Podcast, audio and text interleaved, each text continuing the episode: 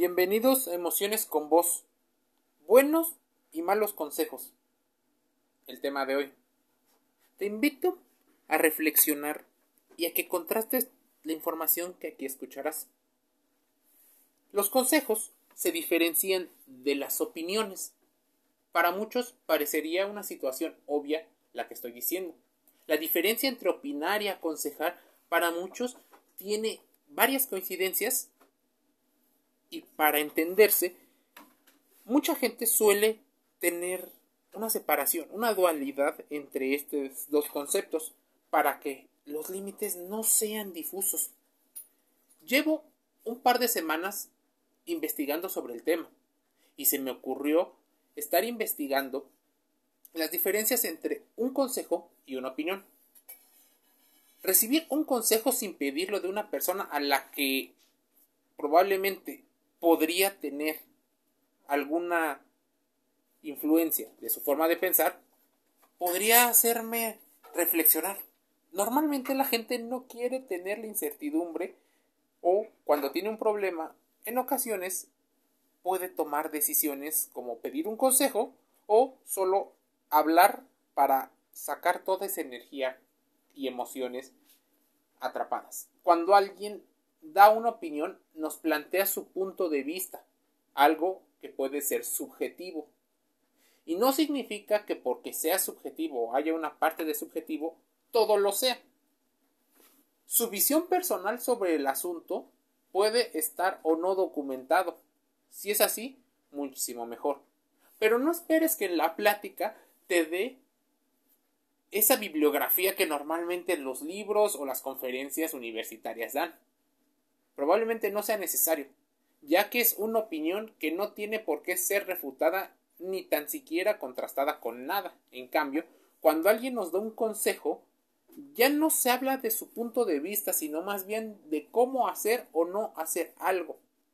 Lo que normalmente causa mucha resistencia en las personas, porque te pone en una situación vulnerable. Y normalmente las personas no quieren sentirse vulnerables. Quieren sentir que tienen el control de las decisiones, de sus decisiones.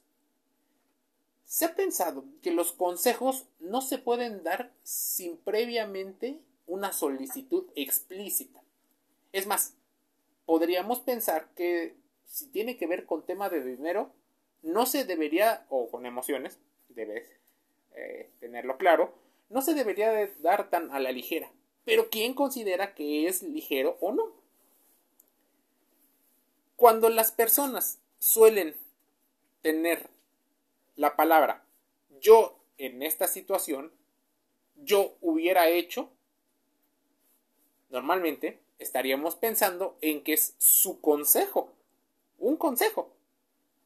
Pero cuando estamos opinando es, a mí me parece que, a mí me parece que, están hablando en una forma diferente. No se están poniendo como protagonistas de la misma situación. Consejos y opiniones. Tenemos que ser conscientes de que siempre hay más de una opinión. En ocasiones los humanos solemos caer en sesgos cognitivos, esos atajos que por evolución fuimos teniendo los humanos. No son malos, pero estar consciente de ello es importante. Es más, cuando caes en un sesgo puede que ni siquiera te estés dando cuenta y te aferres a una idea porque tú la consideras. Así, hablemos del sesgo de encuadre. ¿Quieres que la idea que tú tienes sea la misma que la persona que te da el comentario? Para reafirmar tal vez, y solo tal vez, el punto de vista que tienes. Podemos opinar desde nuestra perspectiva qué es lo que creemos y que puede ser mejor, pero siempre dando a entender que una opinión no es una verdad absoluta. A nadie le gustan las verdades absolutas, pero sí quieren tener la verdad absoluta. Ni un cambio, ni una sola dirección. Estamos hablando entonces de un juego de poder, porque queremos opinar, pero sin ser juzgados por las opiniones de los demás. Eso podría hablar de cierta incongruencia, pero estamos hablando de una adaptación que nuestro cerebro hace para recibir información. Es bueno escuchar antes de opinar y muchísimo más que escuchar, observar antes de aconsejar.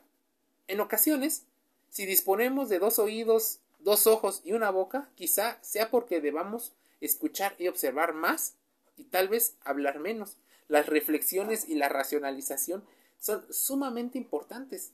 Pero, ¿qué pasa cuando no ocurre eso?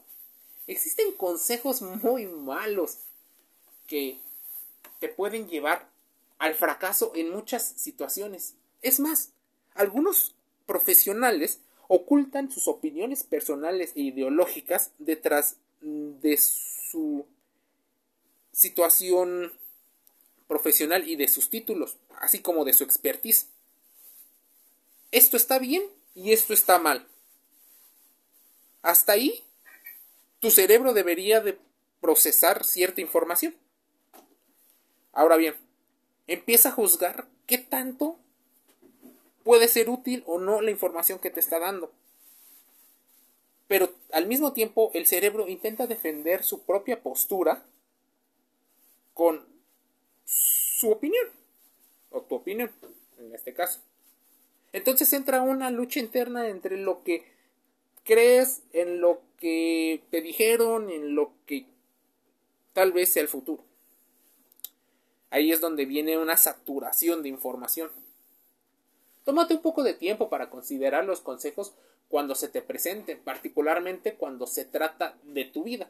Incluso la persona más bien intencionada puede desviarte. Otro problema es que la inteligencia, el trabajo duro y las habilidades sociales nunca son virales. Hay ocasiones que las sutilezas de un consejo, de una opinión, pueden ayudarte, pero no son tal vez las ideas más populares de las que están acostumbrados socialmente a recibir. Del mismo modo, parte de la evidencia científica sobre algunas personas son más exitosas que otras también podría ser una situación que a muchas personas les genera cierto malestar. Se sienten identificadas y se sienten atacadas, sin poder derivar fácilmente en consejos prácticos de la vida. En contraste, los consejos populares suelen ser los más exitosos en la industria que genera dinero, pero muchos de esos están cargados de mala información. ¿Quieres escuchar un mal consejo? Solo sé tú mismo. Esta sugerencia también es mucho más atractiva que la alternativa, que sería censurarte a ti mismo. Solo imagina ir a una entrevista de trabajo y ser realmente uno mismo, de la forma en que te encuentras con tus parientes cercanos o mejores amigos, sin inhibiciones sociales. Por ejemplo, cuando el entrevistador te hace una pregunta tonta, puede decirte que es estúpido o cuando respondes una prueba psicométrica diseñada para evaluar tu potencial, imagina que respondes que no disfrutas conocer a gente nueva y que no estás abierto a generar nuevas experiencias, que te estresas fácilmente y que no sabes trabajar en equipo. Si el trabajo requiere esas habilidades y tú honestamente no las disfrutas, ser tú mismo sería el pésimo, un pésimo consejo Solo sé tú mismo en esos términos es una receta para el desastre. Si realmente crees que no necesitas preocuparte por lo que otras personas piensan, déjame invitarte a que busques información sobre psicología social y que distingas entre tus comportamientos individuales y los comportamientos que te hacen formar parte de un grupo. Todos estamos interconectados con otras personas. Lo que hagamos influye en sus decisiones sean por consejos, por tips. Estos pueden ser algo que modifique el rumbo de todo. Las personas exitosas raramente son ellos mismos porque saben distinguir entre el lugar en el que están y con quién están. Constantemente están adaptándose y aprendiendo. Así es importante considerar incluso qué es el éxito. Sé que quieres ser feliz. Creo que todo mundo lo queremos ser. Pero este tipo de consejos, lejos de llevarte a la felicidad, te vuelven o te acercan a ser una persona un poco más imprudente. Solo cree en tú mismo, juega a tus fortalezas. Podrían ser consejos de esos que te llevan al desastre. Sigue tus pasiones. Obviamente, todo mundo nos gustaría hacer algo que nos gusta. Esto es mucho más atractivo que hacer lo que odias. Claro está. Seguir nuestras pasiones es un enfoque efectivo para alcanzar el éxito. Existe un análisis extenso que sugiere que esto solo puede funcionar cuando tus intereses están correlacionados con tus habilidades. El mejor consejo para esta misma situación sería sigue tus pasiones siempre y cuando se relacionen con tus habilidades reales. También debes considerar si tu pasión está competida por otras personas. Puede que tengas una gran pasión por las cosas en las que eres bueno, pero si a nadie le importan esas cosas, probablemente tu éxito tenga una limitación.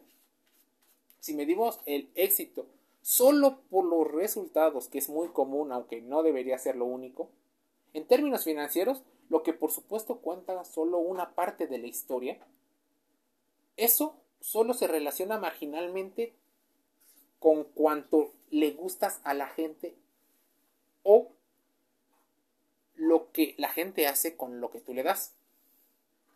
Los trabajos mejor pagados no siempre son los más divertidos que hacer. Algunos de los trabajos más agradables o significativos generalmente no están bien compensados. Estamos generalizando. Tranquilo, tranquila.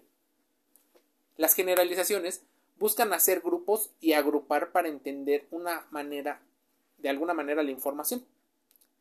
Particularizar sería muy difícil, porque tendríamos que conocer a cada uno de los individuos y su situación de vida, por lo cual los grupos también no deberían de ser muy grandes para ser estudiados de una mejor manera. Entonces, ¿qué ocurriría si alguien opina de un grupo en el cual son muy distantes o es demasiado numeroso y no comparten tantas características? La gente se sentirá ofendida porque no cree formar o tener coincidencias con otra persona. Incluso los estereotipos nos podrían atacar. Hay un experimento, y lo puedes buscar en internet, en el cual están 100 personas que forman un 100%. Ese 100% empiezan a entrar dentro de un cuadro central. La gente está alrededor del cuadro y la persona que lleva la dinámica empieza a invitar a la gente de acuerdo a las características. Entonces, menciona, ¿quiénes son papás o padres? Y entonces, un porcentaje de personas entran al cuadro porque son padres. Y tú encuentras a personas muy grandes, muy jóvenes, hombres, mujeres, encuentras... Preguntan, ¿quién tiene trabajo? Va. Entonces cambian las personas que estaban dentro del cuadro por algunas otras a las que se les agrega o se salen. ¿Quién ha consumido alguna sustancia prohibida? Y así vienen las preguntas, hasta que te das cuenta que tienes más coincidencias con personas que a lo mejor no creías que las tenías. Entonces, ¿dónde queda el impacto de las opiniones? Bueno, queda en gran medida en lo que tú crees. Existen consejos reales, pero muchos de ellos vienen desde la racionalización. Normalmente, la racionalización no es algo que el humano esté haciendo por el alto consumo de energía que genera. Te voy a dejar un último. Piensa en grande y apúntale lo más alto. Este consejo es un clásico. La gente siempre asocia el éxito con proyectos y ejecuciones monumentales por alguna razón, ¿qué pasa con la procrastinación cuando no puedes o no quieres? Ahora lo único válido y respetable es lo macro, lo grande, la grandeza, el estatus. Poco a poco hemos perdido la capacidad de sentirnos orgullosos por esos pequeños logros, esas acciones que a lo mejor son firmes hacia el objetivo hay una brecha gigantesca entre nuestras emociones, eso que vive nuestro interior y lo que demostramos en el exterior. Entre lo que la gente quiere hacer y lo que la gente, cómo lo quiere hacer. ¿Sabes? Soñar no es malo, pero luego se estancan y se espantan al tratar de ponerlo en marcha, porque probablemente sus habilidades no están dirigidas o no están en el mismo camino que los consejos que le dieron. Cuando nos damos cuenta de muchas de las cosas, nos invade la ansiedad. Probablemente abandonamos los proyectos e ideas que íbamos a ejecutar, nos estrellamos con la realidad y nos damos cuenta que tenemos que reformular lo que pensamos en algunos sentidos y aprender educación emocional para saber en dónde estamos, quiénes somos y hacia dónde vamos. Reflexiones que te invito a que contrastes la información Emociones con vos, cierro un podcast más invitándote a suscribirte a Spotify. Te envío un saludo.